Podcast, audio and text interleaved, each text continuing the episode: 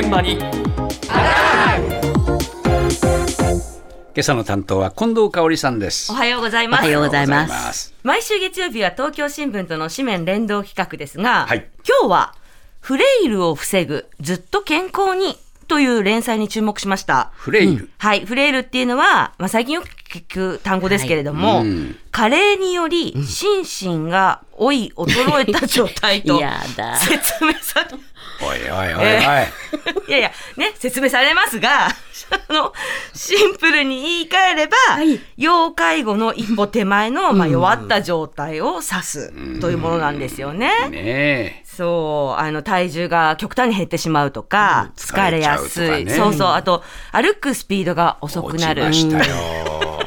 あケロさん早いじゃないですか、いやいやいや。ね。あと、握力の低下。あいやまあ全然力が違うあと、体の、こう、活動量の低下。おい 低くなっちゃうんだよあと、気力のないんだ 大変だ、大変だ。だ けど、これは早く気づいて対策を取れば、元の健康な状態に改善することもできると言われているので、本当です、本当です。なので、いろんなメディアでフレイルを予防する体操とかね、筋トレっていうのがまあ紹介されてるんですよ。え筋肉がつくよって言われて、後ろ歩き？後ろ向いて歩く？そう。で、それをもうここ1年やってるっていう80歳の方なんかいらっしゃったんですけれど。後ろ歩きかそう、後ろ向きに歩くのがいいらしい。いいんですってねあ、そうですか。うんそうそう。いいんですってねって言ってるけどやらないでしょ。私はやってないけど。なさってるわけではない。そう。だけど、多くの方はやっぱりね、筋トレって言われると、なんとなくハードルが高くて、やっぱり自分でやるのは難しそうとか、下手したら怪我しちゃうんじゃないかとか、続けられなそうとか、腰が引けてしまうようだったんですよね。でそういうのってわかるじゃないですか。あで、そういうわけで今回紹介したいのが、なんとメイク、ーえ？お化粧？え？これが筋トレになるっていう東京新聞の記事なんですけれども何で、すかそれ？はい。メイクが筋トレになるというのはどういうことなのか、はい。メイクでフレイル予防に取り組んでいる資生堂のあの医学博士で、博士で、えー介護福祉士でもある方に取材をしました。はい東京新聞生活部の記者、えー河合美智子さんにお話を伺いました。例えば化粧品を持って容器の蓋を開けたりクリームなんかを顔に塗る動作。これにはあの肘関節や握力に関わる筋肉が働くそうです。これらの筋肉というのは食べ物を箸で掴んで口元に運んだりトイレで手すりを握るといった動作にも必要だそうで実際にその化粧行為が食事動作の23倍の筋力を使うということも研究で分かっているそうです。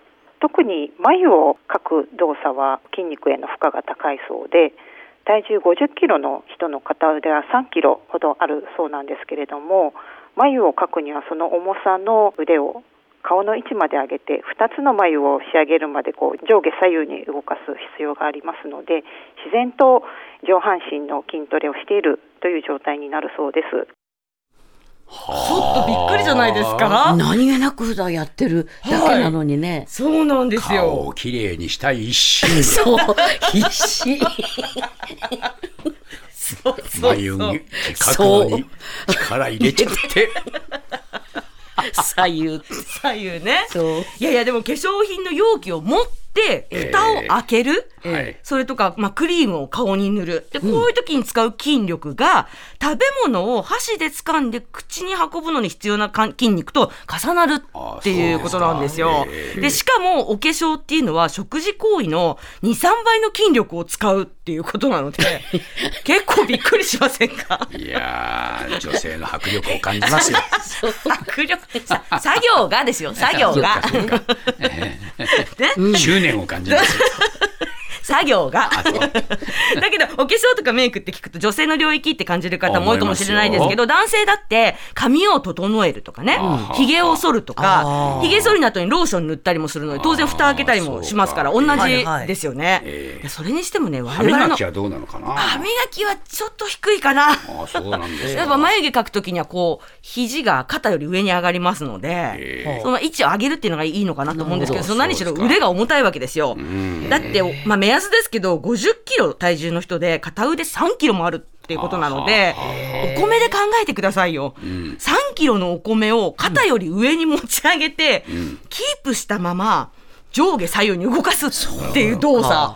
筋トレになりそうじゃないですか。そうだな。ね。他にも例えば髪の毛を洗うとか、え。ドライヤーで乾かす、ブラシや櫛で髪の毛を整える、これも全部腕上げっぱなしなので、はいは筋トレになりそうじゃないですそうだか。なそうだからなかなかこう隠れたところに筋トレはあるっていうことなんですけれど。そうですかうん。だけどさらにこの実は筋トレになるメイク、まあ身だしなみを整える作業はもう一つのフレイル予防にも期待ができるんですと河合さんおっしゃっています。毎日の筋力トレーニングとなると続けるのがとても大変だと思うんですけれども毎朝、えー身だしなみを整えるということであれば日課にしやすいのかなとあのお化粧して綺麗になって出かけたいという気持ちもあの促されるのかなというふうに思います。あの社会とのつながりの低下がフレイルへの入り口と言われるそうです。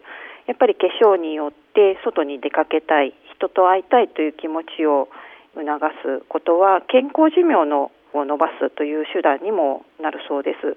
やっぱり自分に興味がなくなってしまえば他人にも興味を持たなくなってしまうということで、ぜひあの自分への関心を持ち続けるためにも化粧取り入れてみていただけるといいのかなと思いました。はいあのフレイルって体重の減少とかね筋力の低下っていうその身体的な変化だけじゃなくて気力の低下っていうまあ精神的な変化もあるわけなんですよ。でその気持ちの方社会との関わりが低下するっていうことがフレイルへの入り口というふうにも言われてるんですよね。えだけど気持ちって直接筋トレするわけにはいいかないじゃないですか。はい。はい。でそういう意味だとお化粧したりとか身だしなみを整えることであなんかちょっと出かけたくなったわとか、ええ人に会ってもいいかなって、まあそういうことを促す、ということが、まあいわば気持ちの筋トレにもつながって、フレイルからまあちょっと多少でないとも、まあ遠ざけるというか、そういったことになるんじゃないかというふうに期待されてるっていうことなんですよね。ええまあだから家にいるからいいやって言って、はい。じゃダメなんですね。いい加減にしないってことなんだな、そういうことなんですよね。そうしがちなんですけどね。大丈夫ですか？